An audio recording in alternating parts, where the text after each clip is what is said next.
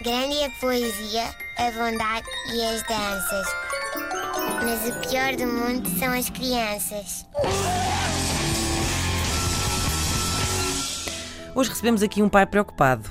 Uh, escreveu para o pior do mundo, arroba rtp.pt. Façam como ele, escrevam também. Pois, façam isso. Um, ora, diz ele, estás a gozar? Não. Bom, uh, este Era pai chama-se... a doutora Ana Correia. Chama-se... Agora era assim. Mas eu não resolvo os problemas de ninguém, atenção. Isso é verdade. Daqui aqui não se aprende nada. É só aquele ombro amigo onde se vai chorar Às e vezes- dizer eu percebo bem, eu percebo não, bem. às vezes sou mais um ombro inimigo. Uh, Uma cotovelada Se inimiga. algum dia precisar do ombro inimigo, eu estou aqui para si.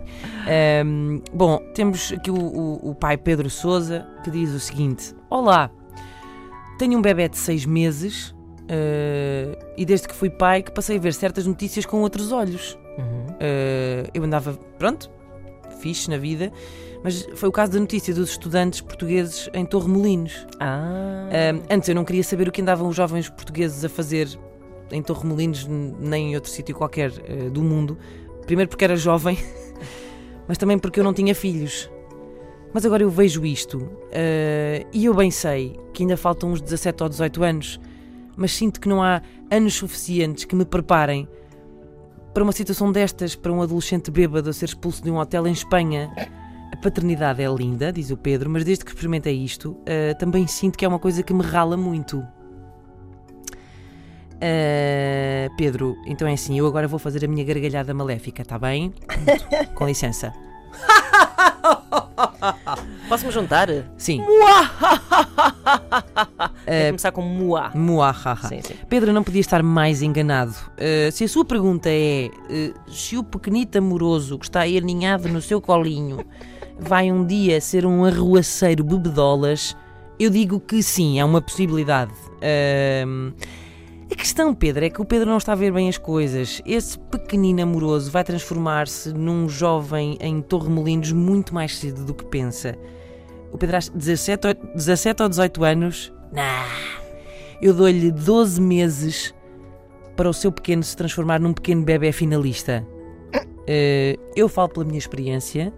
Os meus filhos não têm nem dois anos e o que se passa lá em casa é o seguinte: eh, o, bar, o, bar, o bar está aberto a partir das 10 ou mesmo mais cedo. É bar aberto o dia inteiro. Ah, não, só a partir das 3. O quê? Não, senhor, eu quero comer e é agora. Eh, não tem preocupações, não tem grandes preocupações, comem e dormem, não é? Uhum. Como os, como os finalistas. É gente sem reino rock, é gente que se atira de sítios sem, sem pensar nas consequências. Ao Ainda ontem, destruição um filho podes. meu fez balconing do sofá, uh, sofaing, uh, não acabou bem para ele. Um, podia ter acabado bem pior, nada se abriu, não houve sangue, tudo fixe. Uh, a nudez é uma coisa também que encaram, to- todos eles encaram com bastante naturalidade. Partem coisas, Uhum. só porque sim, porque podem. Uh, e só não põem sofás em elevadores, nem televisões em banheiras, porque não têm força. Porque era o que faziam se pudessem. Uh, e sabe, Pedro, eu, tal como aquele hotel, também não estava preparada para receber isto. Mas não posso expulsá-los. Grande é a poesia, a bondade e as danças. Mas o pior do mundo são as crianças.